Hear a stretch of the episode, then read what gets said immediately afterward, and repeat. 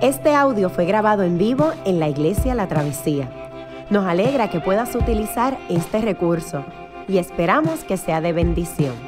Queremos que sepas que nuestra más profunda convicción, que no importando cuán útil sea esta grabación, nunca podrá sustituir la experiencia de pertenecer a una iglesia local. Sería un placer tenerte junto a nosotros en la travesía, pero de no poder ser así, nos gustaría ayudarte a encontrar una congregación donde puedas pertenecer y servir. Una vez más, nos alegra que puedas utilizar este recurso.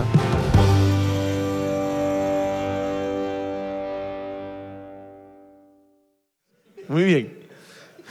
Vamos, vamos a orar. Se Yamil desquitándose. Vamos a orar. Vamos a comenzar orando y así iniciamos nuestro estudio bíblico. ¿Qué tal si, si oramos? Señor, gracias por, por una noche más donde nos permites estar reunidos y comenzar a hablar tu palabra. Queremos pedirte que hoy dirijas nuestro diálogo, este, el tiempo que vamos a pasar con las escrituras, que, que nos dirija, que tu espíritu nos dirija a hablar la palabra de verdad y que nuestras vidas de alguna manera sean retadas, desafiadas y a cambiar, a vivir de manera diferente para gloria tuya, Dios. Así que bendícenos en manera especial y permite que este tiempo juntos sea de mucha edificación y provecho para nosotros. Te lo pedimos en el nombre de Jesús. Amén. Muy bien. Este, ya usted sabe, vamos a estar grabando. Bienvenidos nuevamente a, a, a nuestro tercer estudio ya sobre hechos. Tuvimos la introducción en la clase pasada trabajamos lo que sería el capítulo 1 y en esta clase vamos a movernos hacia el capítulo número 2 del libro de Hechos. Vamos a estar trabajando el capítulo 2, así que yo espero por lo menos lo más que podamos, a ver si podemos cubrirlo completo en esta, en esta noche. Este son varios versos lo que vamos a leer, así que son 47 versos este capítulo, es un poquito extenso, pero ¿qué tal si nos aventuramos y le damos una lectura primero? Así que, ¿qué tal si alguien, algún voluntario que pueda leer los versos del 1 al 13, los versos del 1 al 13, luego otro voluntario que pueda leer los versos del 14 al 40, son un poquito más extensos los versos del 14 al 40, y alguien que luego pueda leer los versos del 41 al 47. Estas van a ser de alguna manera las tres estructuras que vamos a estar utilizando hoy. Una especie de bosquejo interno del mismo texto.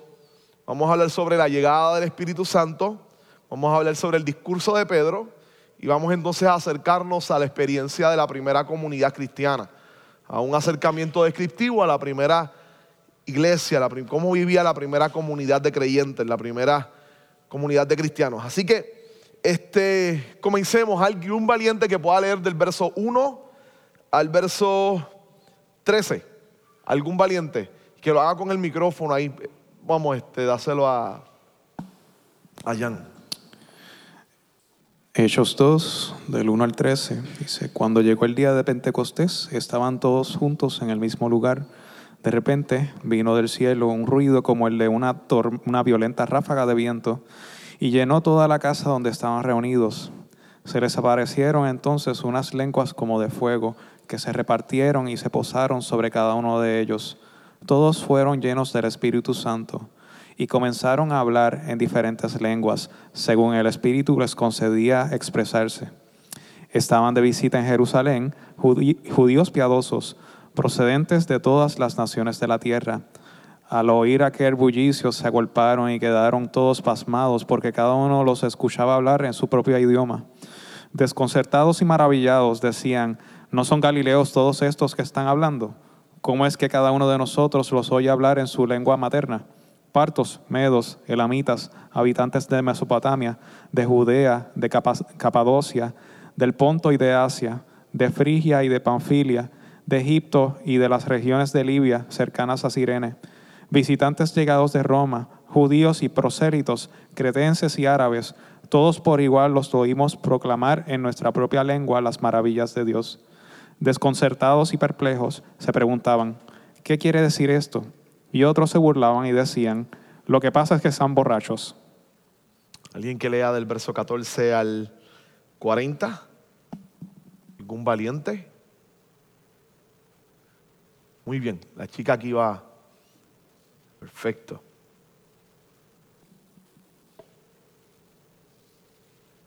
Entonces Pedro, con los once, se puso de pie y dijo a voz en cuello, Compatriotas judíos y todos ustedes que están en Jerusalén, déjenme explicarles lo que sucede. Presten atención a lo que les voy a decir. Estos no están borrachos como suponen ustedes. Apenas son las nueve de la mañana. En realidad lo que pasa es lo que anunció el profeta Joel. Sucederá que en los últimos tiempos, dice Dios, derramaré mi espíritu sobre todo género humano. Los hijos y hijas de ustedes profetizarán. Vendrán visiones, tendrán visiones los jóvenes y sueños los ancianos. En esos días derramaré mi espíritu aún sobre mis siervos y mis siervas y profetizarán. Arriba en el cielo y abajo en la tierra mostraré prodigios, sangre, fuego y nubes de humos. El sol se convertirá en tinieblas y la luna en sangre antes que llegue el día del Señor, día grande y esplendoroso.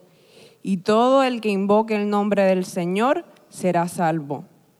Pueblo de Israel, escuchen esto. Jesús de Nazaret fue un hombre acreditado por Dios ante ustedes con milagros, señales y prodigios, los cuales realizó Dios entre ustedes por medio de él, como bien lo saben. Este fue entregado según el determinado propósito y el previo conocimiento de Dios. Y por medio de gente malvada, ustedes lo mataron clavándolo en la cruz. Sin embargo, Dios lo resucitó librándolo de las angustias de la muerte, porque era imposible que la muerte lo mantuviera bajo su dominio. En efecto, David dijo de él, veía yo al Señor siempre delante de mí, porque Él está a mi derecha para que yo no caiga. Por eso mi corazón se alegra y canta con gozo mi lengua. Mi cuerpo también vivirá en esperanza no dejarás que mi vida termine en el sepulcro, no permitirás que tu santo sufra corrupción. Me has dado a conocer los caminos de la vida y me llenarás de alegría en tu presencia. Hermanos, permítanme hablarle con franqueza acerca del patriarca David, que murió y fue sepultado, y cuyo sepulcro está entre nosotros hasta el día de hoy era profeta y sabía que Dios le había prometido bajo juramento poner en el trono a uno de sus descendientes. Fue así como previó lo que iba a suceder. Refiriéndose a la resurrección del, del, Mesías, afirmó que Dios no dejaría que su vida terminara en el sepulcro, ni que su fin fuera corrupción. A este Jesús Dios lo resucitó, y de ello todos nosotros somos testigos exaltado por el poder de Dios y habiendo recibido del Padre el Espíritu Santo prometido, ha derramado esto que ustedes ahora ven y oyen. David no subió al cielo, sin embargo declaró, dijo el Señor a mi Señor, siéntate a mi derecha hasta que ponga tus pies enemigos por el estrado de mis pies. Por tanto, Sépalo bien todo Israel que a este Jesús a quien ustedes crucificaron, Dios lo ha hecho Señor y Mesías. Cuando oyeron esto, todos se sintieron profundamente conmovidos y les dijeron a Pedro y a los otros apóstoles, hermanos, ¿qué debemos hacer? Arrepiéntase y bautícese cada uno de ustedes en el nombre de Jesucristo para perdón de sus pecados les contestó Pedro, y recibirán el don del Espíritu Santo. En efecto, la promesa es para ustedes, para sus hijos y para todos los extranjeros, es decir, para todos aquellos a quienes el Señor nuestro Dios quiera llamar. Y con muchas otras razones le exhortaba insistentemente, sálvense de esta generación perversa. Muy bien versos 41 al 47. ¿Alguien que lo pueda leer? Los versos del 41 al 47. Lo leo yo. Muy bien. Así pues, los que recibieron su mensaje fueron bautizados y aquel día se unieron a la iglesia unas tres mil personas. Se mantenían firmes en la enseñanza de los apóstoles, en la comunión, en el partimiento del pan y en la oración. Todos estaban asombrados por los muchos prodigios y señales que realizaban los apóstoles. Todos los creyentes estaban juntos y tenían todo en común. vendían sus propiedades y posesiones y compartían sus bienes entre sí según la necesidad de cada uno. No dejaban de reunirse en el templo ni un solo día. De casa en casa partían el pan y compartían la comida con alegría y generosidad, alabando a Dios y disfrutando de la estimación general del pueblo. Y cada día el Señor añadía al grupo los que iban siendo salvos. Amén. Muy bien, este capítulo número 2 de Hechos es uno de los capítulos más impactantes y Lucas tiene una razón bien particular de colocarlo y la vamos a ver literalmente ya mismo. Este, yo quiero hacer algo para poder entender este pasaje bien y para poder extraer algunas cosas que sean sumamente buenas para nuestra vida. Yo quiero primeramente que le hagamos una especie de, de background a lo que está sucediendo en el capítulo número 2 de Hecho. Este, principalmente vamos a hacerle una pregunta a este capítulo, ¿no? Y la pregunta sería, ¿cuál es la importancia de este relato en la historia de la salvación? Porque este acontecimiento inclusive que aparece en nuestro calendario, en el calendario litúrgico, el calendario litúrgico simplemente la gran mayoría de las iglesias tienen una manera, o casi todas las iglesias, aunque no trabajen en el calendario litúrgico completo, tienen una manera en cómo dividen unos días particulares o especiales durante el año. Navidad, este, la Pascua o, Semana Santa, este, en algunos que trabajan con el calendario litúrgico más, más seriamente, Cuaresma, este, Pentecostés, que es exactamente el, capítulo que vamos a estar estableciendo hoy. ¿Por qué este evento se convierte en un evento sumamente importante dentro de la vida de la iglesia? La respuesta básica o directa o rápida sería porque habla sobre la llegada del Espíritu Santo. Y es verdad. Pero ¿qué significa eso en el plan de redención o en la historia de redención?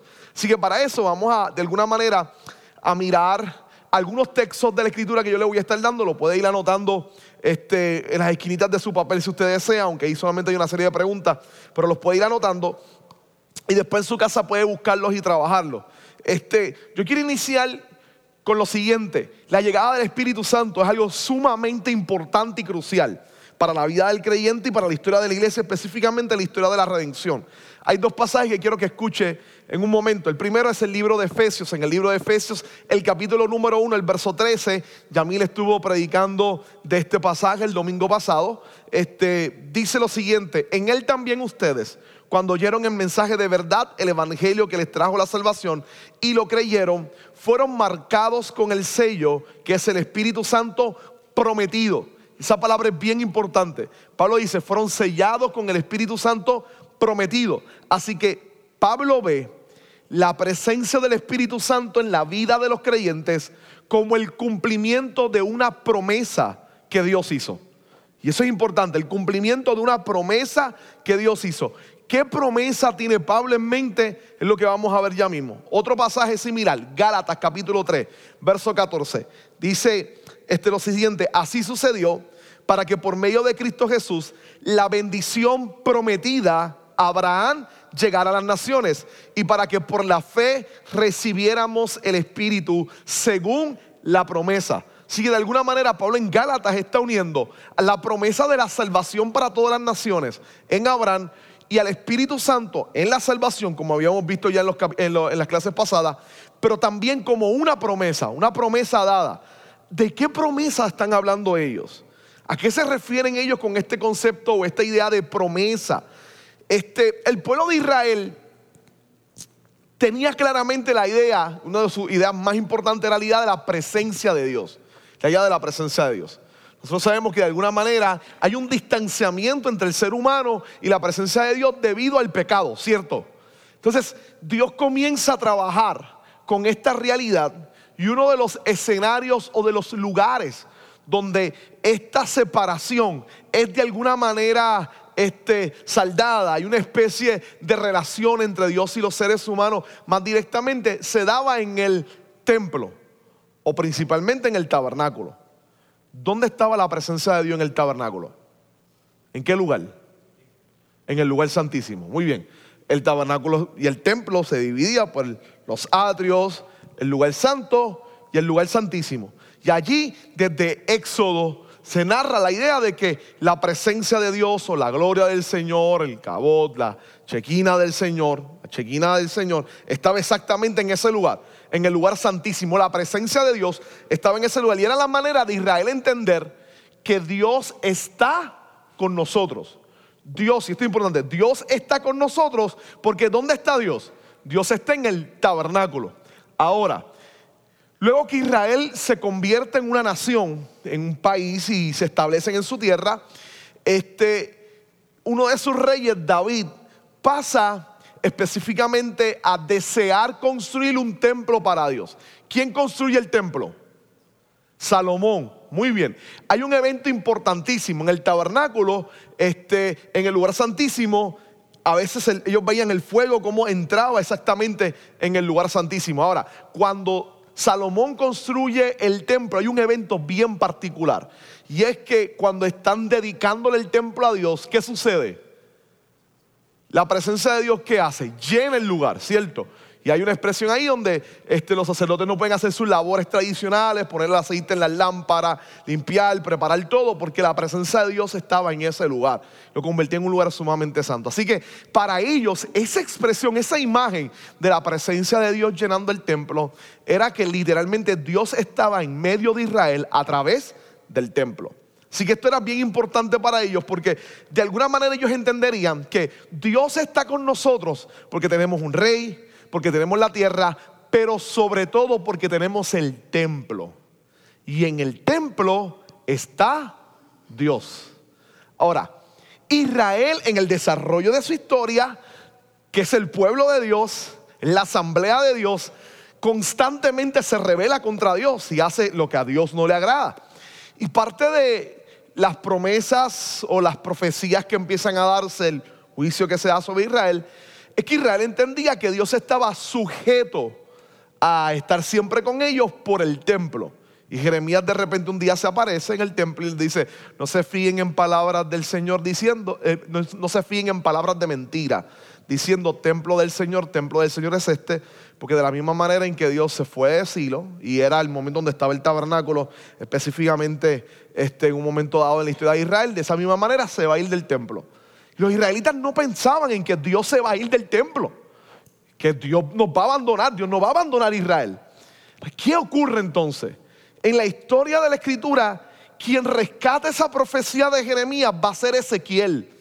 Y Ezequiel tiene una noticia bien triste que darle a Israel. Ezequiel en el capítulo 10, versos 18 y 19, escuche esto, Ezequiel 10, 18 y 19. Dice Ezequiel, la gloria del Señor se elevó por encima del umbral del templo y se detuvo sobre los querubines. Está hablando como si saliera del lugar santísimo. Y mientras yo miraba, los querubines desplegaron sus alas y se elevaron del suelo. Y junto con las ruedas salieron y se detuvieron en la puerta oriental del templo. Salen del, salen del lugar santísimo, van directamente a la puerta hacia las afueras, se detienen en la puerta del templo y la gloria del Señor de Israel estaba por encima de ellos y luego narra Ezequiel entonces que se va. Y este movimiento, lo que está diciendo Ezequiel es la gloria, la presencia del Señor se va a ir del templo. Y eso para ellos era impensable. Entonces Dios le dice a través de Ezequiel, van a invadirlos, les van a destruir el templo y esto va a suceder porque Dios se va a ir del templo. Ocurre el acontecimiento, se da. Este, con el caso de Babilonia. Ezequiel está y es un profeta que está hablando desde el exilio. Ellos, Babilonia entra, se lleva a todo el mundo y lo que ha hecho Babilonia esencialmente es que en las tres incursiones que tiene, destruye el templo y destruye la ciudad y se lleva a la gente para Babilonia. Así que Israel pierde con la invasión babilonia tres cosas. Rey, tierra y templo. ¿Dónde se encuentra Israel ahora? En el exilio. Y esa palabra es importante hoy se encuentran en el exilio. Ellos están en el exilio. Están fuera de su tierra viviendo en Babilonia. Ahora, ellos se están preguntando cómo Dios permitió que esto sucediera. Cómo Dios nos abandonó. De qué manera podemos comprender el hecho de que los babilonios conquistaran nuestra tierra.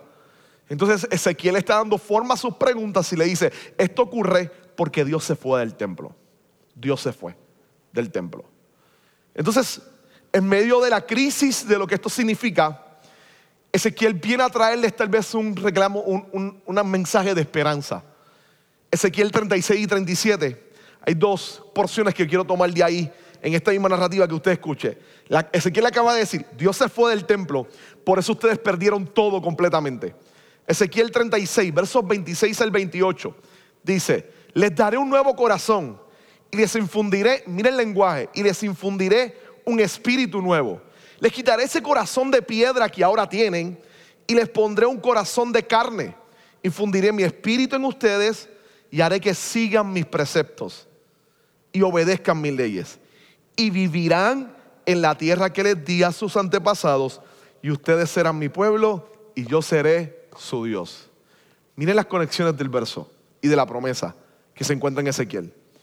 La restauración de Israel es vista como un proceso donde Dios trabaja con los individuos. ¿De qué manera? Colocando un nuevo corazón. Pero además de colocar un nuevo corazón, va a poner de qué? De su espíritu en ellos. Y luego entonces los va a hacer regresar para que vivan en la tierra de sus padres o de sus antepasados. Recuerden que ellos han perdido rey, tierra y templo. Por lo tanto entienden que Dios se ha ido. Hay una promesa de que la presencia de Dios va a morar en ellos y van a regresar nuevamente a la tierra. En el capítulo siguiente, que es el 37, este pasaje fantástico sobre una visión de individuos muertos, es un valle de huesos, y el Señor le dice, háblales y dile que vivan. Y el profeta le dice, este, ¿cómo lo voy a hacer? Este, una pregunta que el Señor le dice, ¿estos huesos pueden vivir? Y él dice, solo tú, Señor, lo sabes. Los huesos representan Israel. Entonces es interesante porque el profeta, dirigido por Dios, llama al Espíritu de Dios. Y de repente el Espíritu entra, hace que estos cuerpos, estos huesos se levanten, se conviertan en cuerpos nuevamente con carne. Y después que están ahí, este, pide que el Espíritu venga y sople y les dé vida a ellos y reciben vida. Este, y es simbolismo del Israel restaurado y levantado. Y esta historia, y este pasaje que es crucial para entender lo que está pasando en Hechos 2. Escuche. Luego me dijo, hijo de hombre, estos huesos son el pueblo de Israel. Ellos andan diciendo, nuestros huesos se han secado. Ya no tenemos esperanza. Estamos perdidos. Por eso profetiza y adviérteles que así dice el Señor omnipotente.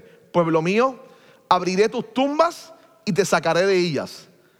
Y este lenguaje de resurrección está interesante. Abriré, mis abriré tus tumbas y te sacaré de ellas. Y te haré regresar a la tierra de Israel. Te voy a dar tu tierra. Y cuando haya abierto tus tumbas y te haya sacado de allí, entonces, pueblo mío, sabrás que yo soy el Señor. Pondré en ti mi aliento. Y la palabra aliento es la misma palabra que se utiliza para espíritu. Pondré en ti mi aliento, mi espíritu de vida, y volverás a vivir. Y te estableceré en tu propia tierra, de nuevo, y te estableceré en tu propia tierra. Entonces sabrás que yo, el Señor, lo he dicho y lo cumpliré, lo afirma el Señor. Así que de alguna manera ellos entienden que la llegada del Espíritu es representación de la restauración de Israel, de que Dios los va a restaurar a ellos. Recuerden que están en Babilonia. Entonces, el libro de Ezequiel cierra con una promesa bien concreta y vivida. Ezequiel 43, versos 1 al 5. Escuchen esto. Entonces el hombre me llevó a la puerta que da al oriente, a la misma puerta donde al principio en Ezequiel 10 la presencia de Dios se va del templo. Me llevó a la puerta que da al oriente y vi que la gloria del Dios de Israel venía del oriente en medio de un ruido ensordecedor, semejante al de un río caudaloso, y la tierra se llenó de su gloria.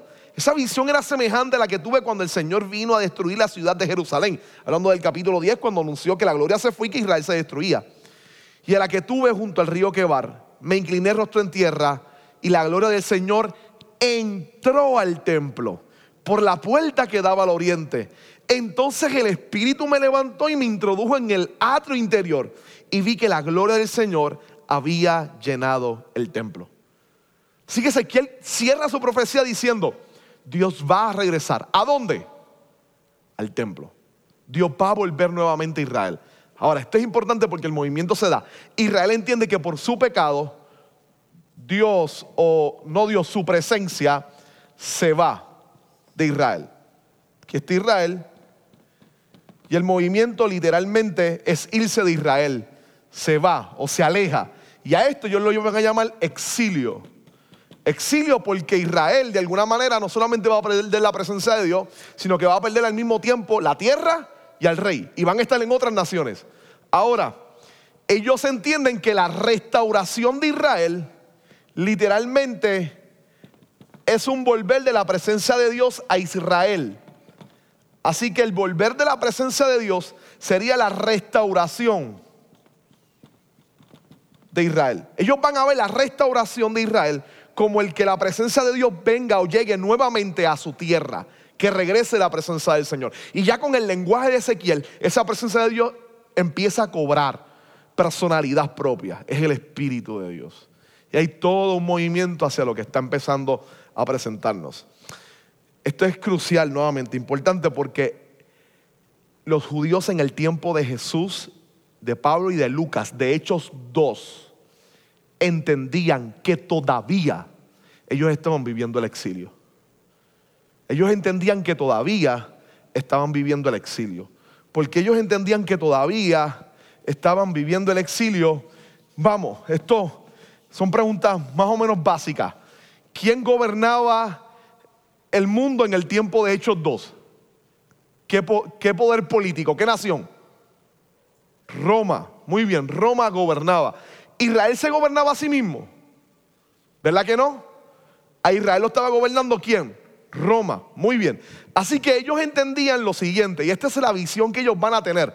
Y aquí esto es crucial para entender lo que va a suceder en Hechos 2. Inclusive la selección del pasaje que va a tomar Pedro. Porque ellos entendían que todavía estaban en el exilio, así que su visión, esta era la visión de la historia de Israel. Israel entendía de alguna manera que ellos estaban viviendo en el exilio. Y a eso le iban a llamar el presente siglo malo.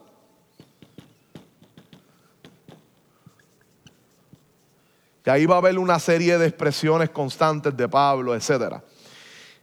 Las descripciones de esta época serían esencialmente, número uno, la ausencia de la presencia de Dios o del Espíritu.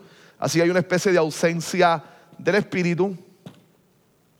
La época del pecado, del dominio gentil, de los gentiles, dominio gentil, pecado, ausencia del Espíritu Santo, muerte.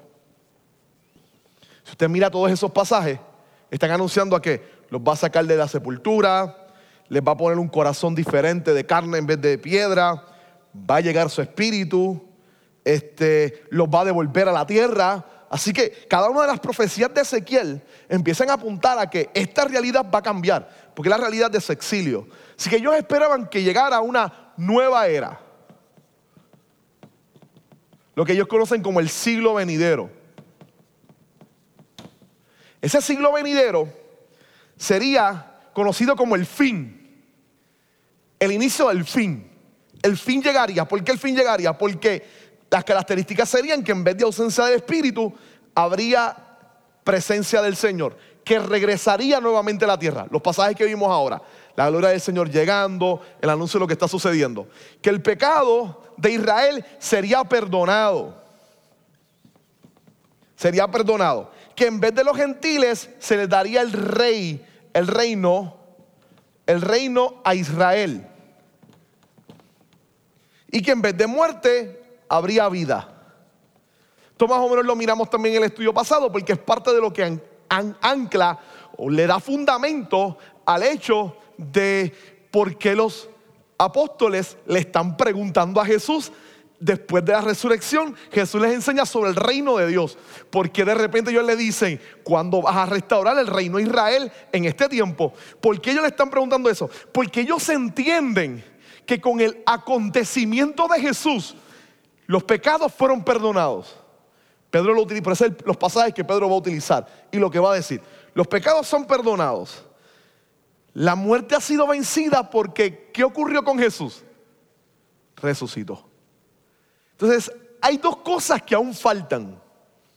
Que la presencia del Señor vuelva nuevamente y que lo que Jesús hace exactamente en Hechos 1, verso 8. Quédense en Jerusalén hasta que reciban la promesa del Espíritu Santo. Jesús está apuntando este diagrama y le dice, lo que falta viene y va a suceder. Ahora, si esto es lo que ocurre, ¿qué es lo que está faltando? El reino de Israel. Y es lo que ellos van a apuntarle a preguntarle a Jesús, ¿cuándo va a suceder esto? Y Jesús le dice, eso no les toca saber ustedes, eso está en la voluntad de mi Padre. Así que de alguna manera, esta es la mentalidad que ellos tienen y es lo que está corriendo detrás de ellos. Así que lo que falta que ellos entiendan, lo que ellos entienden que falta, es lo que Israel está esperando constantemente, que la presencia de Dios regrese nuevamente a Israel. Y ese acontecimiento es crucial e importante para ellos.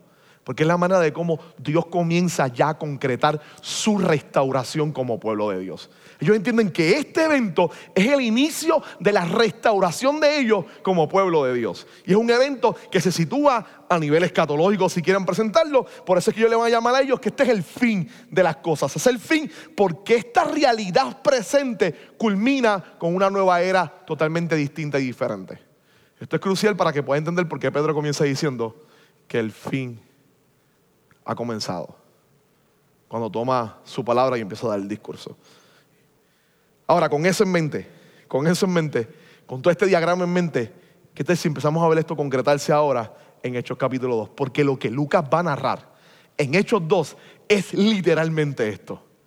Lucas nos está diciendo, la presencia de Dios entró y empezó a restaurar a su pueblo. Y ahora entonces vamos a mirar Hechos 2. Este, ¿Qué tal si entonces tomando esto, empezamos a mirar, de Hechos 2, miramos por un instante este, los primeros versos, ¿no? Los primeros versos, los versos del 1, los versos del 1 al 4. Miren los versos del 1 al 4 ahí, por un instante. Entonces, hay una serie de cosas, de, aspectos ahí que empiezan a, a, resaltar y que son importantes y yo quiero simplemente tocar con ustedes hoy aquí. Este, si nosotros miramos los versos del 1 al, del 1 al 3 principalmente, ¿dónde sucede el evento o la llegada del Espíritu? ¿Dónde sucede el evento o la llegada del Espíritu? ¿Dónde sucede? ¿En dónde? Lo dice ahí, en una casa. El texto comienza, no dice exactamente dónde es. El texto comienza diciendo de alguna manera que están donde. Estaban juntos en el mismo lugar. Y ese mismo lugar, obviamente, se sobreentiende que es la casa o el lugar donde ellos estaban anteriormente, aunque después lo va a decir. Muy bien, es la casa. Y es una casa donde ellos están reunidos. Es donde se habían llegado a Jerusalén para celebrar de alguna manera que iban a celebrar ellos el día de Pentecostés. Por eso es que Lucas comienza diciendo que su primera expresión es situarnos en la celebración cuando llegó el día de Pentecostés. ¿Qué es el día de Pentecostés? Pentecostés es la forma en que los judíos de habla griega llamaban a la fiesta de las primicias que se daba en Israel 50 días después del domingo de la Pascua. 50 días después del domingo de la Pascua. el domingo de la Pascua es el domingo donde Jesús resucita. 50 días después es la celebración de Pentecostés. Ellos están celebrándolo este, en ese lugar. Eh, y de repente va a acontecer exactamente la llegada de la presencia de Dios. Ahora, esa es la celebración, pero de nuevo, miren el lugar donde acontece esto. Y díganme si de alguna manera no les sorprende. ¿Cuál es el contraste? Vamos a ver si lo observamos. Le vuelvo a leer Ezequiel. Entonces el hombre me llevó a la puerta del oriente y vi que la gloria de Dios de Israel venía al oriente en medio de un ruido ensordecedor, semejante al de un río caudaloso, y la tierra se llenó de su gloria. Esta visión era semejante a la que vi. Y empieza a decir que la entonces la gloria del Señor entró al templo. La promesa de Ezequiel era que la presencia de Dios, ¿a dónde iba a llegar? Al templo. Pero la presencia de Dios y la promesa de la llegada de la presencia de Dios, ¿a dónde llega? A una casa. Una buena pregunta al texto es, ¿por qué no al templo y si a una casa? ¿Por qué de alguna manera Dios decide decirle no al templo y le dice sí a una casa humilde donde están ellos reunidos? De alguna manera ya en el primer siglo había un sector de judíos que estaba bien molesto con el templo y que no consideraban ese templo el templo del Señor, el templo del cual Jeremías y Ezequiel hablaban. Ezequiel y Jeremías hablaban de la restauración de un templo, específicamente Ezequiel y los profetas del exilio hablaban de que Dios iba a restaurar, iba a levantar un nuevo templo, porque el primer, el primer templo fue destruido por los babilonios. Así que ellos aspiraban a un segundo templo que se levantara. Este segundo templo pudiera ser el que está en el tiempo de Palestina. Este, pero hay un sector que decía, no, no, porque este templo no responde a, los, a las exigencias reales de Dios. ¿Quién había apostado todo para este templo? Había comenzado en la época de los macabeos, que habían, ya, ya estaba el templo, se había iniciado. Nosotros vemos por lo menos rastros de esto cuando tenemos los libros de Nehemías y Esdras. Hay una preocupación por levantar y reconstruir el templo que está destruido. Este, este templo empieza a correr un poco de forma, aunque no se reconstruye completamente. Y quien empieza a terminarlo y de una forma espectacular es el gobernador del área, Herodes quien levanta el templo para alguna manera mostrar su capacidad y controlar al pueblo de Israel. Así que construye este gran templo gigantesco, le da o lo remodela y le pone algunas características espectaculares. No, las descripciones son sumamente geniales, madera de primer orden, ciertas nociones arquitectónicas excelentes.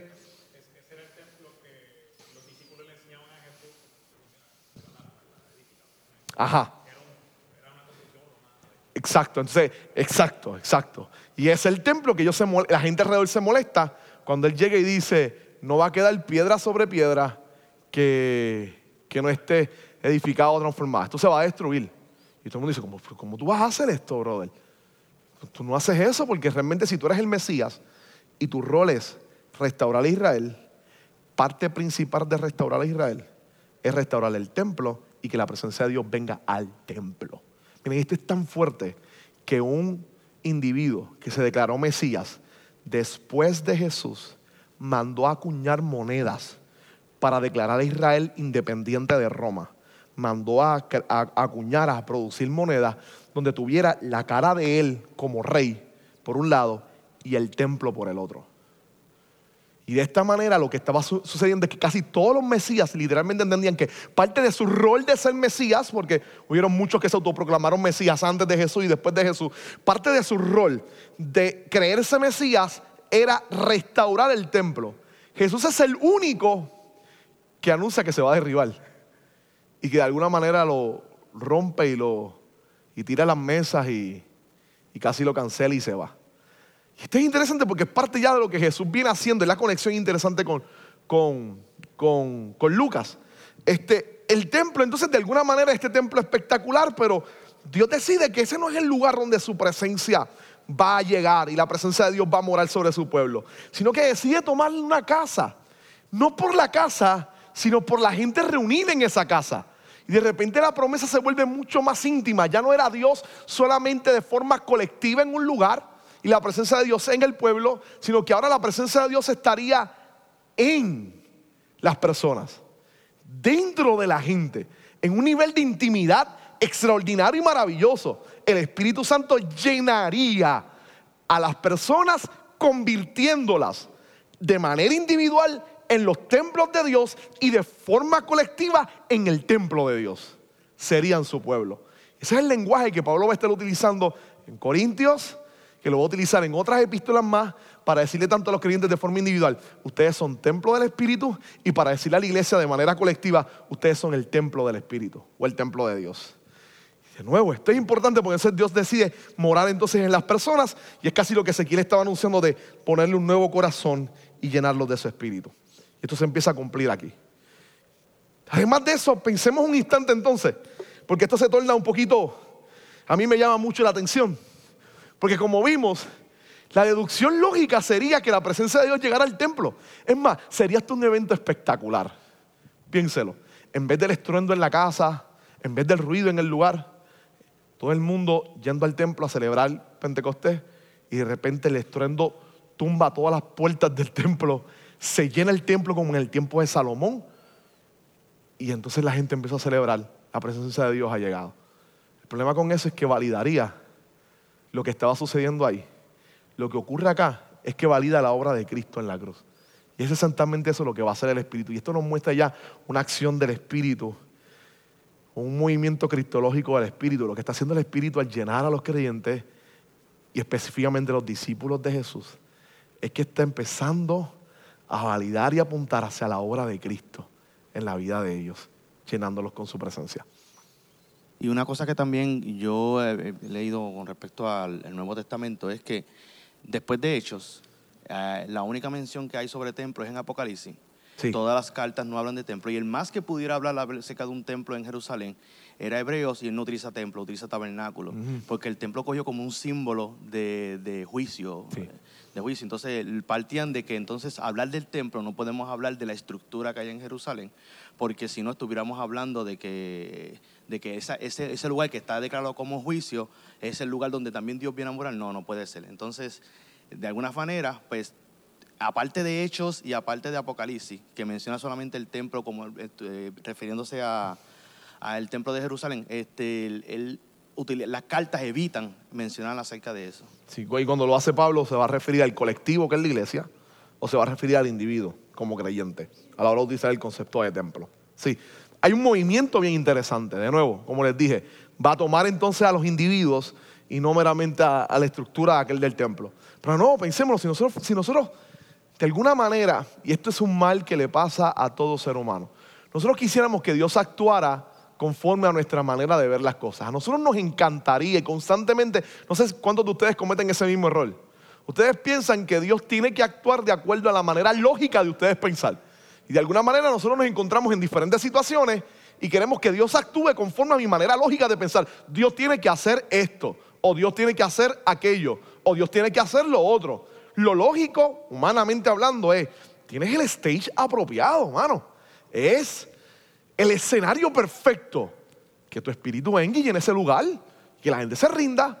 Dios decide entonces seguir su perfecto plan y decirle no al templo con la madera de primer lugar, con la estructura carísima tipo romana, adelantada arquitectónicamente, con toda su belleza, le dice que no a esa estructura, pero le dice que sí a vidas que estaban esperando la promesa de Jesús. Y esto nos dice mucho de Dios, mucho de Dios. Porque de alguna manera nuestras, estoy tomando aquí algunas de las expresiones de Justo González, nuestras grandes obras y nuestras grandes estructuras no impresionan a Dios. Nuestras grandes hazañas, nuestros grandes proyectos no impresionan a Dios. No lo impresionan.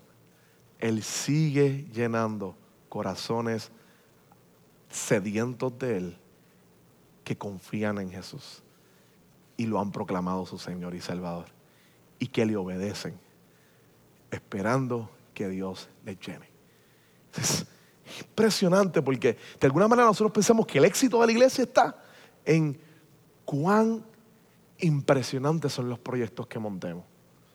Así que para que una iglesia crezca o para que se desarrolle X ministerio, nos enfocamos directamente en, vamos a hacer un gran proyecto. Desde el contexto en que yo estoy, eh, eh, vengo este, de la fe cristiana, la idea esencialmente era, vamos a hacer un gran proyecto, hagamos una gran campaña evangelística, invitemos al predicador que está trending en el momento, invitemos a la banda que está trending en el momento, que todo el mundo escucha, este, pongamos un gran stage, pongamos grandes luces, pongamos todo extraordinario, hagamos un movimiento bastante fuerte de semanas invitando gente, no importa cuánto invirtamos de dinero en eso, porque esto va a hacer que las personas vengan a los pies del Señor y Dios va a llenar la iglesia.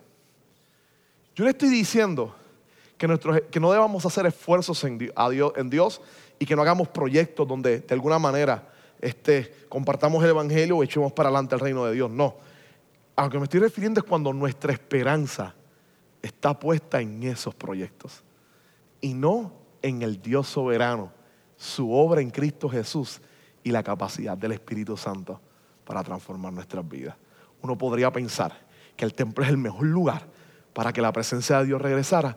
Dios decide usar una casa donde están reunidos ellos y hacer suficientemente ruido para que todos los que estaban yendo al templo se detuvieran y empezaran a estar reunidos allí. O hizo suficiente ruido, unos entienden que hay un cambio de escena, se hizo suficientemente ruido para que Pedro entonces bajara y parara todo el mundo y la gente en vez de entrar completo al templo, a las actividades normales que había, empezaran a escuchar la predicación de Pedro. Y esto es parte de lo que Lucas nos va a decir constantemente. Esto no se trata de nuestros grandes proyectos y nuestras grandes capacidades, porque este es el mismo espíritu que va a tomar a un individuo que, que está caracterizado por meter la pata y por hablar al garete todo el tiempo y a la ligera, y lo va a convertir en el predicador de mayor efectividad en la iglesia primitiva. Es el Espíritu Santo que va a tomar un perseguidor de la iglesia, al cual todo el mundo teme, porque ha enviado gente a la muerte y, ya ha tomado, y ha tomado gente y la ha enviado presa y lo convierte en el misionero más efectivo de la iglesia primitiva. Va a tomar literalmente a gente que estaba destinada para las mesas y los va a poner a predicar y hacer una obra milagrosa y maravillosa en favor del Evangelio del Señor Jesucristo. Ese es el Espíritu Santo en hecho. Es el que nos sorprende diciendo, no son tus grandes proyectos o habilidades. Es tu corazón reconociendo la necesidad de que seas lleno por el Espíritu, confiando en la obra del Señor Jesucristo. Y ahí es donde Dios se empodera, llena y derrama su poder. Porque en última instancia lo hace única y exclusivamente para su gloria. Así que parte de las preguntas que yo quiero que usted tiene ahí o coloque, y es de lo que yo quería presentarle, ¿no? La llegada del Espíritu se da en la casa, no en el templo. Si de alguna manera ponga qué representa eso para nosotros, tal vez eh, en este caso es el templo, pero para mi vida tal vez sean estas nociones constantes de, de, querer impresionar, de querer llamar la atención, de querer pensar que, que son mis habilidades y mis capacidades las que hacen que Dios sobre en manera especial. Y tal vez la casa representa la actitud correcta de simplemente confiar y descansar en Jesús. Confiar y descansar en Jesús. Simple y llanamente confiar y descansar en Jesús. Y eso alivia nuestro estrés y nos permite de alguna manera descansar en que aquí hay una evidencia de que Dios cumple sus promesas. Y aquí está el Señor trayendo la presencia de su Espíritu a este lugar. Este, aquí hay una serie de situaciones excelentes. Lo próximo que nosotros vamos a ver es cómo empieza el verso 2 y Lucas es bien descriptivo en su argumentación. Cuando él empieza el verso 2, él dice que el Espíritu Santo llega de, ¿de qué manera? De repente, hay una noción como de expectación. Él llega de repente, no anuncia su venida, este, no anticipa, no da señales necesariamente. Él llega de repente, llega cuando Él desea. Cada vez que uno lee estas palabras, por lo menos a mí, no sé usted, cada vez que leo este inicio del verso 2 del, del capítulo 2 de Hecho, me recuerda las palabras de Jesús. Cuando está diciendo que, cuando Él llama al Espíritu como un viento y dice, como el viento, tú no sabes de dónde viene, no sabes a dónde va, simplemente te va a dirigir. O cuando le dice a Pedro que otro lo va a dirigir a él y va a terminar yendo a lugares donde él no quiere ir y haciendo lo que él no quiere hacer. Y automáticamente ahí Juan nos dice, está hablando de su muerte. Y obviamente solamente lleno de la presencia del Espíritu te puedes enfrentar a la muerte que Pedro se enfrentó. Esa manera del Espíritu Santo saber que Él es, Él es soberano. Nosotros no, esto es espectacular, pero nosotros no controlamos al Espíritu Santo. Llega de repente, Él obra como quiera, hace las cosas que desea. ¿Cómo es? Bien gracioso con la gente, ¿no? Tal vez usted lo escuchar. Son, son, son, personas que tienen cierta manera de ver la iglesia y que quieren que se vea así. A mí me pasaba mucho también en, en, en, muchos otros lugares. Y te dicen como que este, este día dejen de, no resista al Espíritu, ¿sabes?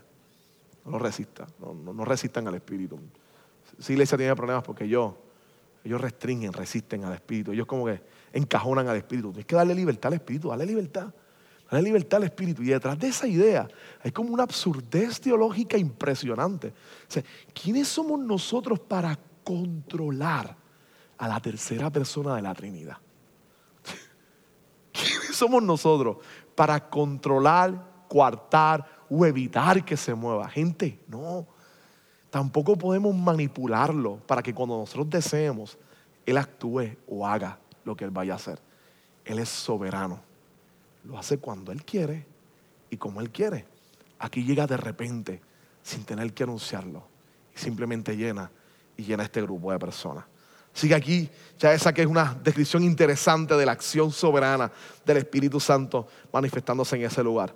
Ellos escuchan un viento, este día del viento, el numa, que significa viento, esto aire o aliento, este, tanto la palabra también en hebreo, Ruah también es lo mismo, así que es una noción de, cómo se trabaja la idea del espíritu, cómo se veía, ¿no? Y hay un viento que, corre en ese lugar.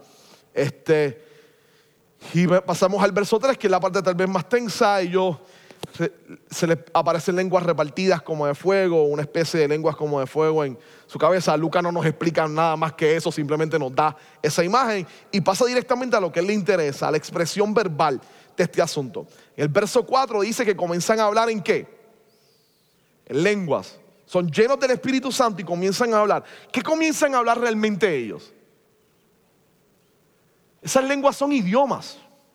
Así que son diferentes a las de Primera de Corintios. Esto es totalmente distinto. No es lo mismo que en Primera de Corintios cuando va a hablar sobre los dones del Espíritu. Estas son otro tipo de lenguas. Y estas lenguas son idiomas. ¿Idiomas de quiénes? Muy bien. De los judíos que están allí, específicamente de qué lugar. Y es el asombro de la multitud. ¿De dónde son esas personas? Y empieza ya en el verso 5 al 13 más o menos a decírnoslo. ¿De dónde son? De todos los lugares. Lucas dice, de todos los lugares debajo del sol. Pero de todos los lugares del imperio romano. Eh, entiéndelo, ¿no? La idea obviamente de la época regional que el mundo es lo que está conocido por Roma. Que todos los lugares bajo el control y el dominio del imperio romano que era sumamente vasto. Que en todos los lugares del imperio romano están estas personas. ¿Quiénes son ellos? Ellos son judíos que viven en lo que se llama la diáspora, viven en otro lugar. Así que llegan a la fiesta de Pentecostés para adorar a Dios porque es una fiesta particular. Ahora, esa segunda pregunta para mí es importante. ¿Quiénes son los actores principales de la escena narrada en los versos 5 al 13? ¿Y cómo reaccionan al evento? Entonces, si usted lo mira ahí y lo observa, ¿quiénes son los actores principales? Hay tres actores principales o grupos de actores principales. Grupos de actores principales. ¿Quiénes son esos tres grupos de actores principales y cómo reaccionan al evento? Ya les dije uno, ¿verdad? ¿Quiénes son? Muy bien, ya tenemos dos ahí. Los primeros son los judíos que viven en el exilio, son los judíos del exilio, lo puede colocar así. Judíos que viven en el exilio, este, que viven en todos esos lugares que están ahí. ¿Qué dicen ahí? Partos, medos, elamitas, los que habitan en Capadocia, Ponto, Asia, Frija, Panfilia, regiones de Sirene, cretenses, árabes, romanos residentes, judíos, tanto judíos como prosélitos. El prosélito era una persona que no era de nacionalidad judía, pero que se había circuncidado. Por lo tanto, era parte del pueblo de Israel. Ese era el prosélito. Así que tenemos tanto judíos de nacimiento como prosélitos en todos esos lugares. Y esos judíos de la diáspora es un grupo. Ahora tenemos otro grupo. El otro grupo son quiénes? Los galileos. Muy bien. ¿Quiénes son esencialmente los galileos? Los galileos son principalmente el grupo de los apóstoles y los que están con ellos. Porque son los que seguían a Jesús, que estuvieron en el ministerio de Jesús. ¿Dónde Jesús desarrolló principalmente su ministerio? En Galilea. ¿Se recuerdan la escena donde Pedro está en el una especie de fogón ahí con fuego calentándose. Y los romanos acaban de arrestar a Jesús y se acercan las autoridades y lo miran y le dicen, lo observan, él habla, le dicen, ¿tú cómo que eres de los de él? ¿Tú cómo que eres de los de él? Dice, no, no, no, no, yo no. Y lo niega tres veces y canta el gallo, lo niega y después el gallo entra, no. O en el momento en hechos ya mismo donde ellos están frente a los gobernantes y les piden que hablen, ellos empiezan a hablar y las autoridades de San dice, se notan que andaban con él. Esa idea, para la gran mayoría de los académicos, no es que ellos hablaban con esta única unción, que la gente entendía que estaban con Jesús. Es que el idioma, de el acento de los galileos era bien particular. Y entonces cuando tú a Jerusalén es el sur, Galilea es el norte, cuando tú bajas hacia el sur, los del norte tienen un acento bien marcado y entonces al hablar la gente sabía de qué región tú eras. Tú tienes que ser del norte. Y el Jesús que agarramos tiene el mismo acento de ustedes. Así que seguro ustedes estaban con él. Y a eso es lo que se está refiriendo. Así que ellos son galileos. Los galileos tienen un problema. Ellos no son muy bien vistos en Jerusalén. ¿Por qué no son muy bien vistos en Jerusalén? Porque Galilea era llamada Galilea de los gentiles. El pasaje este donde dice, le dicen a la gente que Jesús viene de Galilea. Ellos dicen, ¿de Galilea puede salir algo bueno? Realmente de ese lugar, de esa región puede salir algo bueno porque es un territorio de gentiles. El asunto es que era un territorio, era un caldo. Siempre habían revoluciones, siempre habían revueltas. Es más, se espera, se, piensa que más o menos cuando Jesús tenía unos 8, 7 años, según algunos historiadores, lo más probable una, una rebelión en Galilea, esto sí está contratado, una rebelión en Galilea, donde crucificaron una gran cantidad de galileos. Así que la presencia militar romana siempre estaba en esa zona bien fuerte. Era una zona pobre, de pobreza, este, con mucha presencia militar y constantemente habían revueltas. Y la gente los miraba a ellos como revoltosos, pequeños criminales, gente que viene de un lugar bien caliente, este, donde siempre hay revueltas y influenciados altamente por los gentiles. Así que la gente, tras que hablaban raro porque tenían un acento, todo el mundo sabía que la región donde ellos venían era sumamente peligrosa, así que esta gente vive en un lugar caliente. Este, y cuando bajaban al sur y llegaban a Jerusalén, se notaba la distinción tanto de cómo vestían, de cómo hablaban. Así que había casi un rechazo de decir, estas personas este, no vienen de un lugar muy bueno, así que de ahí no puede venir alguien, alguien bueno de verdad. Tenemos entonces a los judíos del exilio, que el problema con ellos es que ellos no hablan necesariamente arameo, sino que hablan principalmente griego. Y ya eso, como judío, que lo que tú hablas es griego, y llegas vestido como la, gente, como la gente de tu país y de las regiones dominadas por el imperio, que te escucharan hablando así, un idioma diferente, vistiendo así, implicaba que tú te helenizaste. Tú te volviste gentil. Tú no eres un judío de verdad. Ahora nos falta un tercer grupo. ¿Quién es el tercer grupo? Los de Jerusalén. Muy bien. ¿Quiénes son los que están en Jerusalén ahí? Que de alguna manera Lucas no lo va directamente a presentar, pero son los que están en Jerusalén, los que viven allí, los que estaban en ese lugar. Este, ¿Cómo lo sabemos? El verso 14. Cuando Pedro dice, entonces Pedro con los once se puso de pie y dijo a voz en cuello, él es Galileo. Le dijo en voz en cuello, compatriotas judíos y todos ustedes que están en Jerusalén y todos los que están en Jerusalén, déjenme explicarles lo que sucede. Y empieza entonces a hablar. Ahora, estos tres grupos es importante lo que viene a decir, lo que vamos a ver ahora.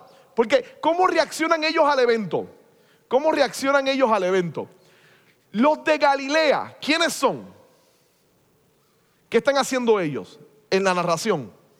¿Qué están haciendo? Principalmente los apóstoles. Ellos son los que están hablando en lenguas, ¿no? ¿Cuál es la respuesta de los, cuál es la respuesta de ellos? Este, verso, verso 7. Mira el verso 7. Desconcertados y maravillados, ¿qué decían ellos? No son galileos estos que están hablando.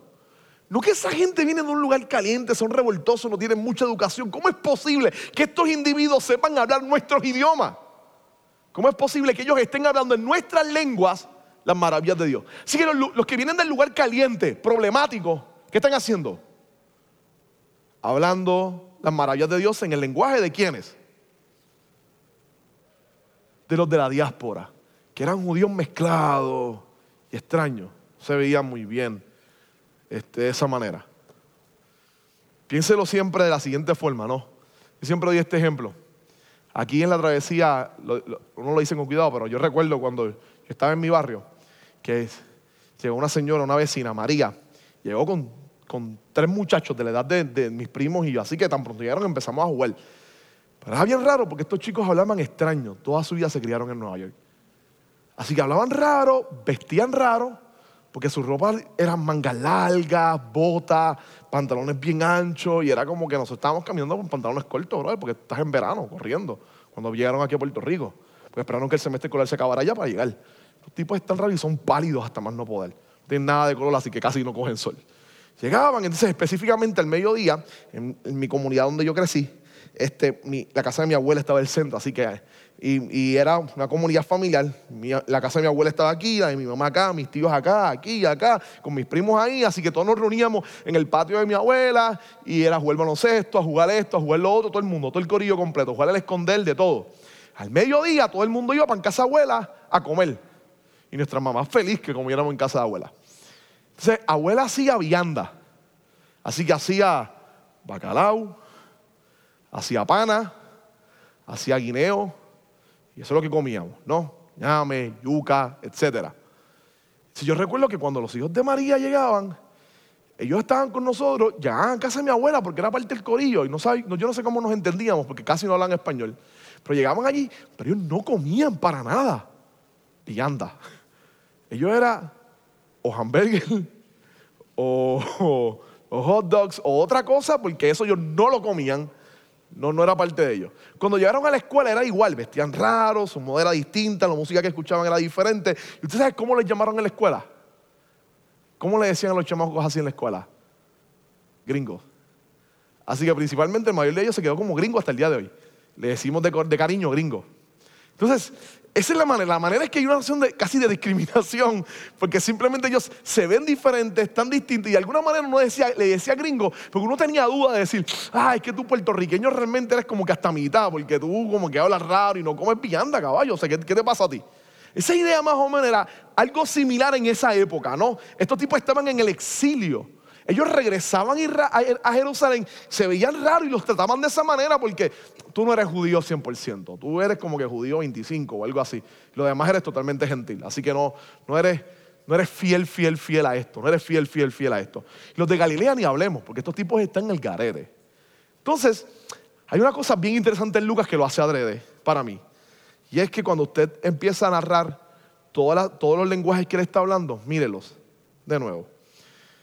¿Cómo es que cada uno de nosotros les oye hablar en su propia lengua materna? Partos, medos, elamitas, habitantes de Mesopotamia, de Judea y de Capadocia, del Ponto y de Asia, de Frigia, de Panfilia, de Egipto y de las regiones de Libia, cercanas a Sirene, visitantes llegados de Roma, judíos prosélitos, cretenses y árabes, todos los por, por igual, les oímos proclamar en nuestra propia lengua las maravillas de Dios. Y están sorprendidos porque estos galileos están hablando otros idiomas. Por lo tanto, si están hablando otros idiomas, el único idioma que no estén hablando es arameo, el de la gente de Jerusalén. El único que no están hablando. Y son, es ese sector el que se acerca, para algunos académicos, Justo González, entre otros, es ese sector el que se acerca y le dicen, estos están llenos de mosto. Esta gente está borracha. Porque las reacciones son bien diferentes. Los galileos están hablando. Los de la diáspora están sorprendidos, locos ellos. Pero ¿cómo es posible que estos galileos estén hablando con nuestro, nuestro idioma? Y tú de seguro no saben el idioma de nosotros y lo están hablando y nos están contando las maravillas de Dios. Y viene otro sector y dice, "Pss, eso es lo que está en hebreo y yo no entiendo nada de lo que están diciendo. Estos tipos están borrachos ahora. Y ahí es donde Pedro entra y tiene que responderle y decirle, mire, mire, escuchen bien. Esta gente no está en ebrio. Son nueve penas de la mañana, así que que explicarle lo que está sucediendo. Pero miren la reacción impresionante del Espíritu ante el evento. Toma a los que se creen judíos fieles porque viven en Jerusalén y no entienden nada de lo que está sucediendo. Toma a los galileos que todos veían como escoria porque vivían en lugares peligrosos y de gentiles y los empieza a usar para proclamar a Dios. Y toma a los de la diáspora que todo el mundo veía como judíos que habían casi traicionado su fe y los pone a que escuchen el mensaje del Evangelio. Y de repente, los que año tras año se sentían superiores por su cercanía a Jerusalén, ahora no entienden nada de lo que Dios está haciendo. Y los que se han sentido menos viviendo afuera, ahora están comprendiendo las cosas que Dios está haciendo. Y de repente, con el mover del Espíritu Santo en ese lugar, todos son totalmente iguales. Y algunos dirían que el Espíritu Santo aquí se convierte en alguien nivelador, específicamente cuando dice que todos por igual están escuchando el Evangelio y casi destruye privilegios. Toma los de Jerusalén y ahora dependen de que Pedro les explique lo que está sucediendo. Así que un Galileo les va a predicar en este instante. Y eso en Lucas es genial, recuerden que él es gentil. Y aquí tal vez está Lucas contando esto y casi brincando para adelante en una patita diciendo, agárrense en esta, que el Evangelio y la misión de Dios es totalmente universal, es para todo el mundo. Pero esto es genial cuando nosotros lo miramos, porque de alguna manera nosotros pensamos que para que alguien sea exitoso en el plan de Dios, tiene que tener cierta educación, cierto background excelente, un individuo con ciertas capacidades que le pueda proveer tal vez este, ciertos elementos de, de- de la vida y de repente Dios decide utilizar al que menos nosotros nos esperamos o nos pensamos. Gente, eso pasa en la iglesia siempre. Tal vez el predicador más impresionante del siglo XIX, XVIII fue un individuo en Inglaterra, Charles Spurgeon, que que no, que lo único que cursó fue su cuarto grado, su, su, lo que sea una escuela superior. Nunca fue universidad, nunca fue a seminario. A mí me encanta uno de los mejores libros de G. Packer, El conocimiento del Dios Santo. Uno de los grandes teólogos reformados del siglo XX. G. Packer empieza su libro con una cita de Spurgeon cuando tenía 19 años, predicando. Y usted lee esa cita y se da cuenta que tiene que ser la gracia del Señor, que es impresionante. Y Packer comienza su libro. Un profesor de teología, educado en las mejores universidades, comienza citándolo a él y construyendo su teología a través de su argumento. Este individuo predicaba y decían que la reina de Inglaterra no hacía nada hasta leer su sermón en el periódico, porque lo publicaban todo el tiempo. En su iglesia se congregaban algunas de las celebridades más impresionantes y de los intelectuales más importantes de Inglaterra. Y este individuo que no había estudiado en ningún lugar era quien les predicaba. Y de nuevo, no nos vayamos al extremo. Definitivamente la educación teológica es importante, definitivamente la educación es importante. El asunto es cuando nosotros pensamos que es eso lo que hace que la obra de Dios tenga eficacia, que sea productiva. Y algo que Lucas nos enseña en Hechos es que no, Realmente no, el Espíritu Santo es soberano para utilizar a quien quiera, no importa de dónde venga, cuál sea su pasado, cuál sea su trasfondo, sea que venga de un lugar caliente donde la criminalidad esté sumamente alta, este, donde la gente tenga miedo a pasar por ahí, como los de Galilea, como sean personas que vayan y hayan vivido en otra parte del mundo, que su lenguaje sea otro, su ropa sea otra, sus costumbres de comida sean otra, pero han llegado ahí para servir a Dios en ese lugar y Dios los va a usar.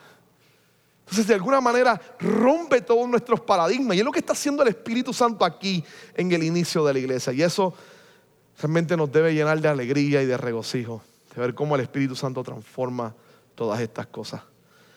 La pregunta 3 yo quiero que simplemente usted la internalice y la trabaje después en su casa. ¿Cómo aplicas lo sucedido en la escena anterior, en lo que hemos visto ahora, a tu propia vida, tus experiencias continuas y diarias? La próxima parte empieza en el verso 14 y llega, se extiende esencialmente hasta el capítulo, hasta el verso 40. Y es lo que se conoce como el discurso, uno de los discursos de Pedro. Hay varios discursos, esencialmente en este inicio, dos de Pedro, uno que va a ser de Esteban y algunos de Pablo, que son algunos de los discursos que Lucas va a mostrar. Claro, Lucas no está pretendiendo, y escuche bien, que este sea todo el discurso de Pedro. O que después, que cada uno de esos discursos sea todo el discurso de ellos. De alguna manera, obviamente, lo que Lucas está haciendo es recolectando la información, resumiéndonos todo lo que, lo que Pedro dijo. Y Pedro comienza, aprovecha la oportunidad, hace la aclaración de que esta gente no está ebria, porque es por la mañana, y decide comenzar a dar un discurso, esencialmente que hace una predicación. ¿Cuál es el texto bíblico que utiliza? Joel. ¿Por qué utiliza Joel o Joel? ¿Por qué lo utiliza? ¿Por qué utiliza a este profeta? Miren cómo comienza. Sucederá que en los últimos días, dice Dios. Para Pedro, esos últimos días es ese instante. ¿Por qué? ¿Pedro se equivocó? No. ¿Por qué los últimos días comienzan exactamente ahí? Porque él entendía que el pecado había sido perdonado por Cristo en la cruz del Calvario. La muerte había sido vencida. Él había resucitado. Lo otro que faltaba era la llegada del Espíritu Santo y acaba de acontecer. Y acaba de acontecer. Esta idea Dios la va a cambiar, transformando y redimiendo a los gentiles. Así que los ítems principales que ellos entendían que eran las características de la nueva era o del siglo venidero ya habían comenzado, ya se habían iniciado. Así que de repente comienza él a utilizar un pasaje que apunta a esa realidad como el libro de Joel y que tiene todas estas características en los últimos días y, lo central realmente en él es el, el derramamiento del Espíritu. El Espíritu vendrá sobre todo el género humano. Y esto es lo importante aquí de la cita que Pedro está tomando, es el entender que el Espíritu Santo es para todo aquel que ha sido redimido y transformado. No hay distinciones, no es para el pueblo de Israel nada más, para los judíos de nacimiento, es para todo el mundo. Y así va a poner ahí entonces a jóvenes, para todo el mundo, no importando inclusive la, la edad que tenga, niños, jóvenes, ancianos, Todos son usados y dotados o empoderados con la presencia del Señor. Y pasa entonces la gran porción y dice, mira, arriba en el cielo van a haber algunas señales. Algunos entienden que Pedro entendía que esto se había cumplido ya. Específicamente porque las fiestas de Jerusalén, las fiestas de Israel, eran fiestas que se ordenaban bajo un calendario lunar. Así que esencialmente la Pascua siempre ocurría en una época, no era un mes específico, porque el año de ellos era lunar. Así que era más corto que los calendarios solares. Así que era lunar, las fiestas de ellos corrían lunares. Este, por lo tanto, la Pascua caía este, al ser un año más corto, porque el lunar, aunque se code después con una cantidad de días, no caía siempre en la misma época. Este, y además tenía que ver por la luna, era una noción de la luna. Y esencialmente la Pascua caía con luna llena con luna llena completamente. Así que una de las cosas que narra este, los textos del Evangelio es que hay un eclipse solar. Hay un eclipse solar en el momento en que Jesús muere en la cruz. Así que el sol se convierte en tinieblas. Y lo más probable por la grandeza, por lo grande de la luna, había tal vez un, efecto donde se pudiera ver media roja y por eso apunta que se pudiera convertir en sangre. Y por eso es que algunos piensan que este evento se da y que Lucas está tomando este texto porque siente que se ha cumplido todo completamente. Perdón, Pedro.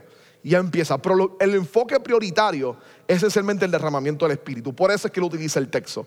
Es por la mención que hay sobre el Espíritu Santo y sobre el aspecto de la salvación. Todo el que invoca el nombre del Señor Jesucristo será salvo. Del verso 22 él comienza entonces a predicar. Y la primera pregunta que yo quiero hacerle es, número uno, ¿cómo el Espíritu Santo es presentado en el discurso de Pedro? Para todo el mundo, ¿no? No está restringido para unas personas, para todo aquel creyente. No importando su edad, no importando su nacionalidad, es para todo el creyente. La pregunta 5 también es crucial. ¿Cuál es la centralidad del discurso de Pedro? Nosotros lo leímos ahí casi ahora. ¿Cuál es la centralidad del discurso de Pedro? Pueblo de Israel, escuchen esto. Jesús de Nazaret fue un hombre acreditado por Dios entre ustedes con milagros, señales, prodigios, los cuales realizó Dios entre ustedes por medio de él y empieza ahí a contar toda la historia. ¿Cuál es la centralidad de su mensaje? Muy bien. Por lo tanto, si es de quien David hablaba, él era qué? El Mesías. Es el Evangelio. Es el Evangelio. La primera predicación cristiana no es sobre motivación, no es sobre riqueza, no es sobre milagros de sanidad, no es sobre este, terremotos y maremotos sucediendo. La primera predicación de la iglesia primitiva es el Evangelio en todo su esplendor. Es Jesús, el que Dios acreditó por medio de señales y milagros. Es el Jesús que ustedes, que los romanos crucificaron, ustedes mataron con su aval. Es el Jesús que decidió que Dios no lo dejó en la muerte, sino que lo resucitó. Es el Jesús que está reinando, es el Evangelio completo. Ahora, aquí dos cosas importantes. Número uno, la centralidad del Evangelio en la iglesia primitiva y en el primer sermón de Jesús. De Pedro, la centralidad del Evangelio. Y en esto descansa literalmente la predicación cristiana, la centralidad del Evangelio. Lo segundo, que es espectacular también importante, no solo la centralidad del Evangelio, sino el nuevo modelo hermenéutico que Pedro nos presenta, que va a ser en todo el Nuevo Testamento y en toda la Escritura y en toda la iglesia. El Antiguo Testamento ahora se ve desde los lentes de la realidad de Jesucristo. El rápido toma un salmo cantado por David donde dice que el Señor le dijo a mi Señor, siéntate a mi diestra hasta que ponga a tus enemigos por estado de tus pies. Y automáticamente este, lo que hace Pedro es que dice, eso se está refiriendo a Jesús. Dice, no dejarás que tu santo vea corrupción. Eso se está refiriendo a Jesús. Si hay un modelo hermenéutico de mirar el Antiguo Testamento desde el lente del acontecimiento de Jesucristo un modelo cristológico donde ahora miramos el Antiguo Testamento desde el evento de Jesús, desde el evento de Jesús como Mesías, como el Señor que venía a redimir nuestras vidas y a transformarnos para su gloria. ¿Cómo se empieza a ver y a leer el Antiguo Testamento? Se comienza a utilizar esos textos, habla sobre, sobre la persona de Jesús y sobre el Espíritu Santo. Verso 33 exaltado por el poder de Dios y habiendo recibido del Padre el Espíritu Santo prometido, ha derramado esto que ustedes ahora ven y oyen. Así que el Espíritu Santo es el Espíritu de Cristo, derramado a la iglesia para empoderarla y transformarla para que viva la vida de Jesús. Entonces, cuando nosotros miramos esto, de repente vemos a, a Pedro diciéndonos varias cosas importantes. La primera es que casi hay un señalamiento y una manera de mirar de cómo nos vivimos como creyentes entre dos mundos. Y esto es algo que yo quiero simplemente explicarles rápido para pasar un momentito a mirar algunos de los últimos versos de, esta, de, de este capítulo. Y es que de repente Pedro nos enseña una realidad. Ese último siglo, esto es algo que yo creo que había hecho ya, esa realidad es que lo que ellos esperaban que llegara, el final de las cosas, lo que era el siglo venidero, el siglo venidero, que habíamos explicado ahorita, con la presencia del Espíritu Santo, con el perdón de pecado, con la vida en vez de la muerte, eh, era el final llegando. Así ellos veían el final de la historia. El presente siglo, el presente siglo, que era un siglo lleno de pecado, de ausencia del Espíritu, de muerte, de enfermedad, etcétera, era en el que ellos vivían. Ellos entienden que esto cambia cuando el siglo venidero irrumpe literalmente en su vida con la persona de Jesucristo y se concreta en la cruz y en su resurrección. Y sobre todo con la llegada del Espíritu Santo. Esos tres eventos confirman literalmente que este siglo acaba de entrar. Ahora la pregunta es, pero, pero esto acaba de suceder. Y Pedro acaba de anunciar que el fin acaba de empezar. Pero todavía va a haber muerte. Pedro va a morir. Uno de los primeros apóstoles va a morir. Esteban va a morir. Va a morir gente de Dios. Va a haber gente enferma. Pedro se, Pablo se va a enfermar y va a necesitar que un médico esté atendiéndolo todo el tiempo y es el hombre de Dios. ¿Cómo es posible que la gente llena del Espíritu, la gente llena de la presencia de Dios, que Dios está utilizando, que están viviendo las experiencias del siglo venidero, todavía experimenten las realidades del presente siglo? Esa idea de vivir como iglesia en lo que se llaman los dos reinos, no de alguna manera esta realidad está y la vida de la iglesia está entre estas dos verdades. Hasta el día en que literalmente el Señor venga y vivamos de una manera radicalmente diferente. Pero mientras tanto la iglesia del Señor Jesucristo está entre estas dos realidades. Por un lado tenemos la llenura del Espíritu Santo por un lado, podemos orar al Señor y es poderoso para sanar. Por otro, nos vamos a enfermar. Por otro, proclamamos que hay vida en Jesucristo, que hay vida eterna, pero la muerte de seguro nos va a llegar. Por un lado, hay una confianza en que Dios está obrando en nuestra vida y que está impartiendo de su poder y de su presencia, pero de seguro día tras día pecamos y le fallamos. Por otro lado, de repente hay una certeza confiada de que Dios está en medio de nosotros y a veces nos vamos a sentir solos y totalmente golpeados. La iglesia va a empezar a darse cuenta que vive entre estas dos realidades. Estas dos realidades hacen que la iglesia comprenda de alguna manera hay esperanza en Cristo Jesús. Hay esperanza en lo que Dios está haciendo, pero al mismo tiempo tengo que poner de mi empeño y de mí para poder seguir creciendo y viviendo para gloria y honra del Señor. Este, de esa misma manera puedo confiar en que Dios es poderoso para dar vida y para sanar, pero la enfermedad y la muerte es parte de la naturaleza caída que todavía, en la cual todavía estamos viviendo. Y de alguna manera hay unas nociones bien importantes para vivir, para trabajar, para observar y para mirar, que se empiezan a manejar de manera que Pedro puede decir, el fin acaba de empezar ya, pero todavía no culminado. Y un día va a culminar cuando el Señor venga. Ya está el final, pero todavía no un día cuando el Señor venga. Esto lo decía Yamil en el sermón del domingo, cuando él decía, este, Pablo está diciendo, les han dado un anticipo del Espíritu Santo.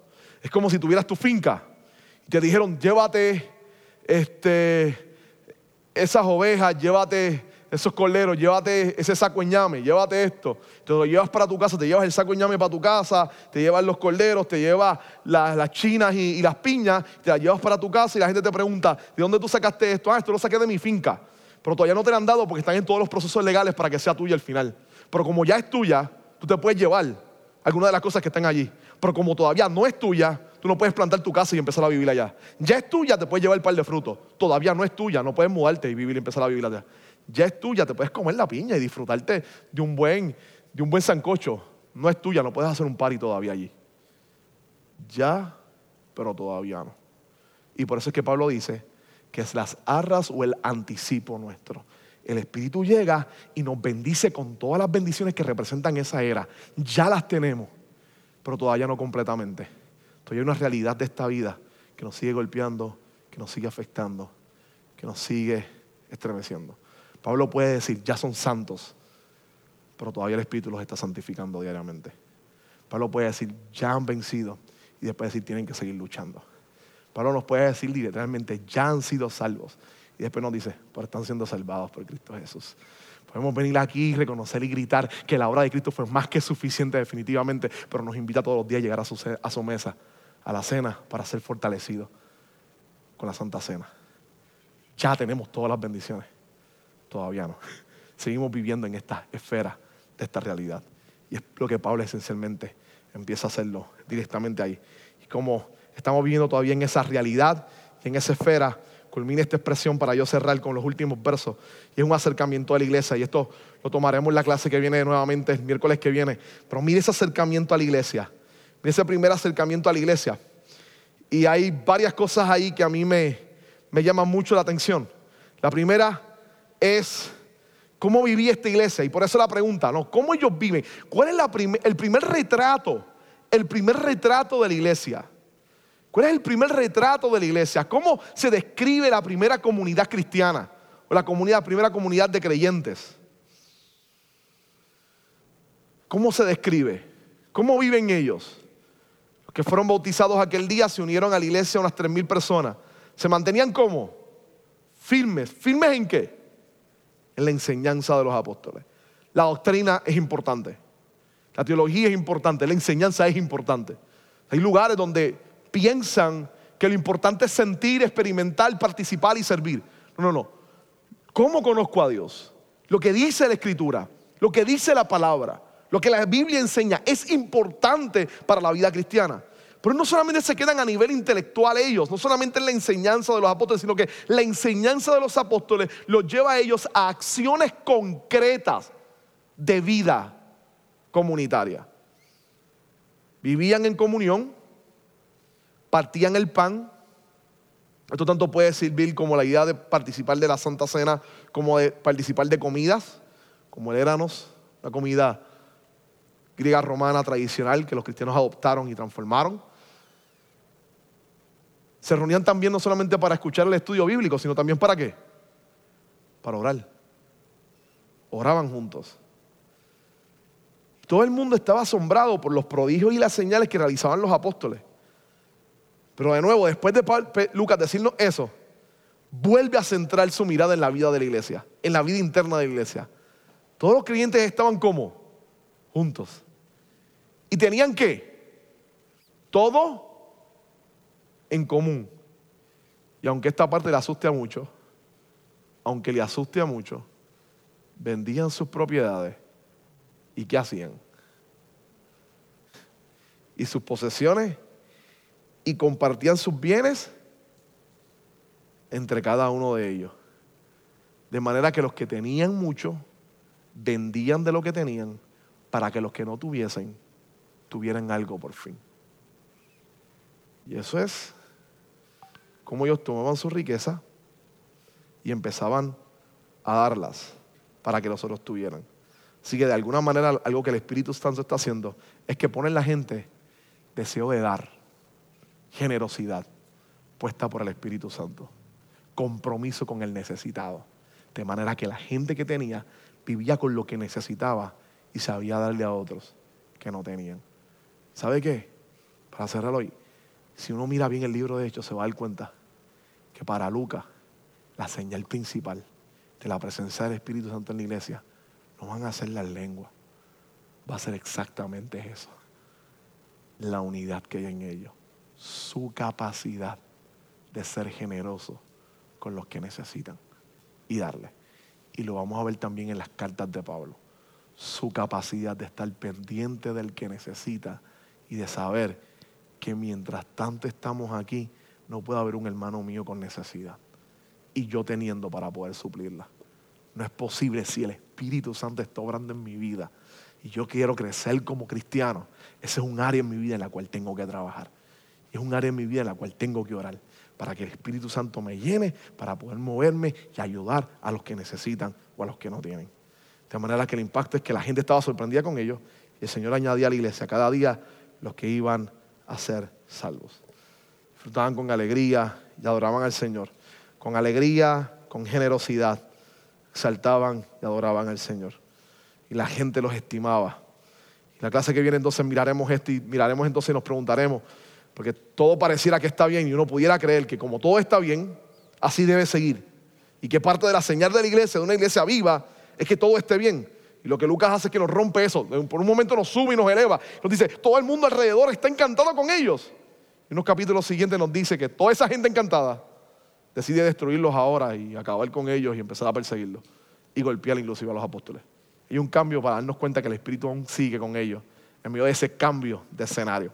Así que quiero que cuando llegue a su casa, usted se lleve el papel que le acabo de dar. Yo quiero que se lo lleve. Toma su casa, conteste las 7, conteste las 6 en su casa. Esta noche, hágalo. Conteste las 6. ¿Cuán comprometido estás con la iglesia, en tu iglesia? Lee esos versos. Lee esos versos de la iglesia primitiva y pregúntate, ¿cuán comprometido estoy con mi iglesia? Con mi iglesia, ¿cuán comprometido estoy? Y toma un tiempo para hacer una oración con todo lo que hemos discutido hoy. Y escríbela, escríbela. Atrévete a escribirla. Yo creo que eso es importante de vez en cuando escribir nuestras oraciones. Atrévete a escribirla. Cuestión de que tengas ese papel y puedas constantemente revisar eso. Pídele a Dios que, que, transforme tu vida de manera que, que ser un creyente que dependa del Espíritu, que esté dispuesto a que el Espíritu trabaje en su vida. Un creyente que no se vale por sus propios proyectos, sino por su corazón sediento de la presencia del Espíritu Santo. Un creyente que, que esté dispuesto a, a, saber que su pasado no importa de dónde provenga, este no es impedimento para ser usado por la gracia del Señor. Un creyente que esté dispuesto a saber que la centralidad de la predicación, de la enseñanza y de la vida cristiana es el Evangelio y busca modelar toda su vida a la luz del Evangelio. Un creyente que definitivamente se compromete con su iglesia local y decide de alguna manera trabajar y ayudar a los que necesitan. Yo creo que hay mucho para orar, hay mucho para pedir. ¿Y qué tal si comenzamos entonces aquí para terminar? y hacemos una oración. Le guste en su casa, decide escribirla y pedir al Señor que nos ayude. Porque creo que Lucas, a través de este capítulo, nos ha dicho mucho para reflexionar. Señor, gracias por, por tu palabra. Gracias por, por tu palabra, Dios. Gracias por tu Espíritu Santo en nosotros, trabajando en nuestras vidas.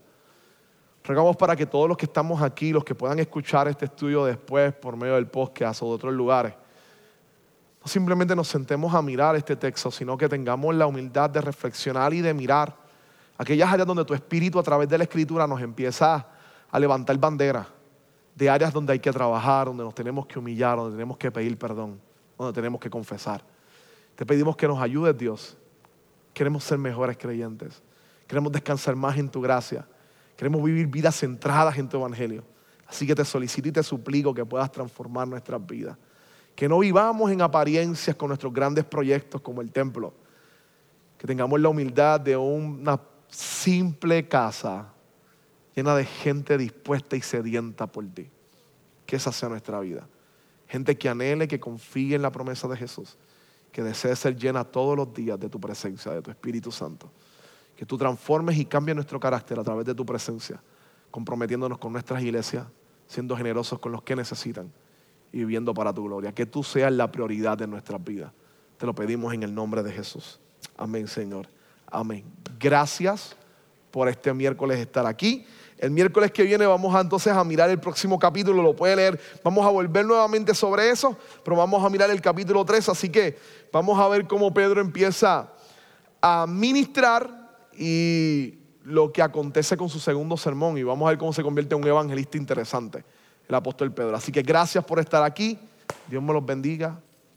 Les guarde y vaya por ahí con calma y descanse. Qué bueno que pudiste escuchar esta grabación. ¿Qué tal si la compartes con otros? Recuerda que hay muchos más recursos en nuestra página latravesía.org, donde también puedes realizar un donativo. Dios te bendiga.